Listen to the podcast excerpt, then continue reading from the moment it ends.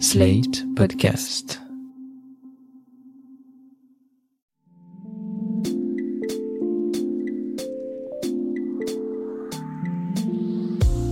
Salut et bienvenue dans Ça tourne par rond, le podcast qui répond chaque semaine aux questions que vous vous posez.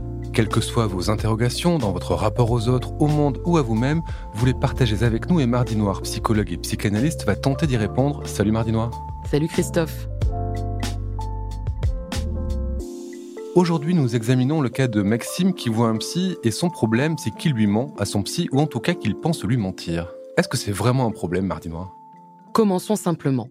La définition de mentir, c'est ne pas dire la vérité. C'est le sens commun, on est tous d'accord avec ça. Mais Jacques Lacan, psychanalyste français, vient nous embrouiller comme à son habitude et nous dit que la vérité ne peut que se mi-dire. On aura beau dire toute la vérité, rien que la vérité, elle ne sera jamais dite tout entière. Le fait même de parler est déjà une trahison du réel. Une même scène vécue par plusieurs personnes sera décrite avec des différences, des ressentis parfois inverses, un angle de vue.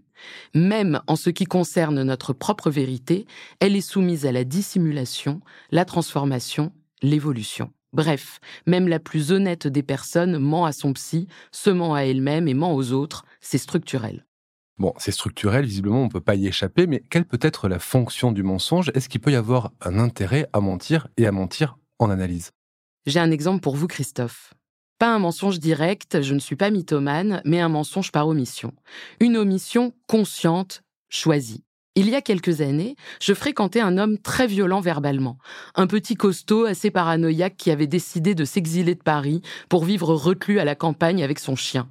Pas vraiment beau, mais pas si vilain écorché et brutal. Il représentait de façon caricaturale tout ce qui me plaisait chez les hommes à cette époque.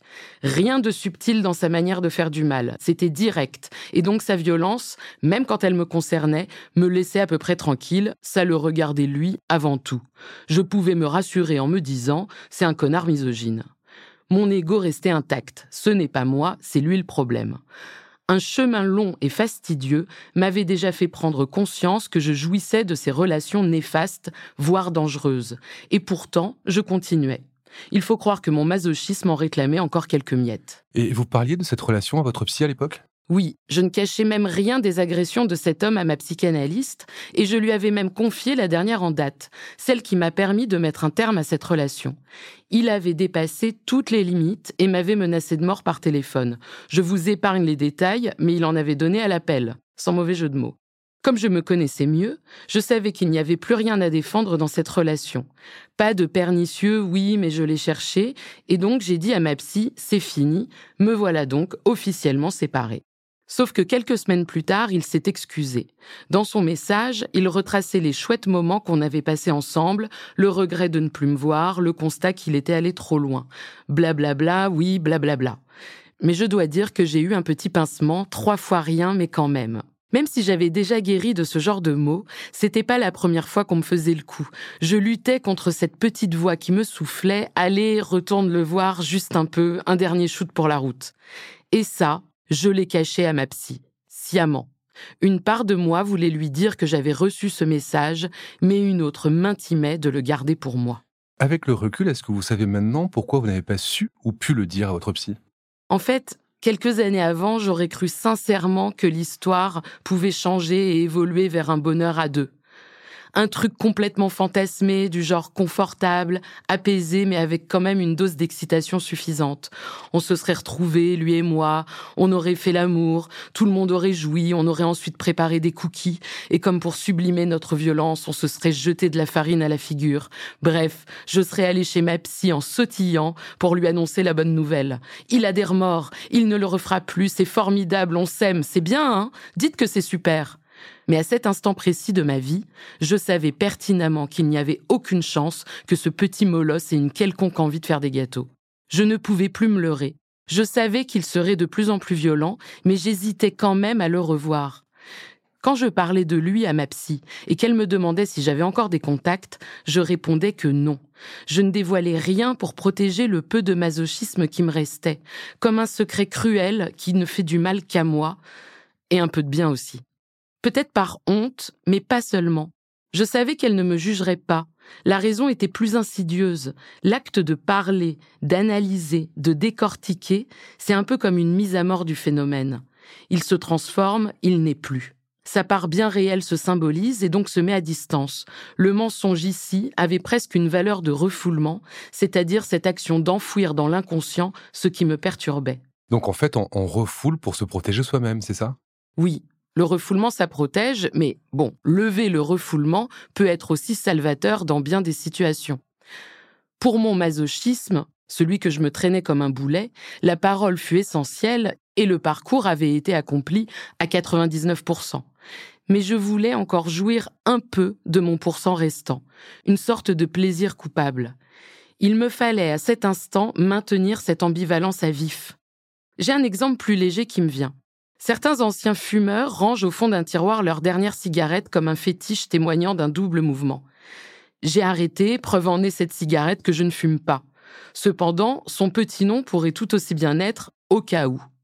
Dans mon cas, même si ces relations ne me convenaient pas, me rendaient malheureuse et mésestimée, elles faisaient aussi partie de ma vie, elles racontaient l'une de mes facettes.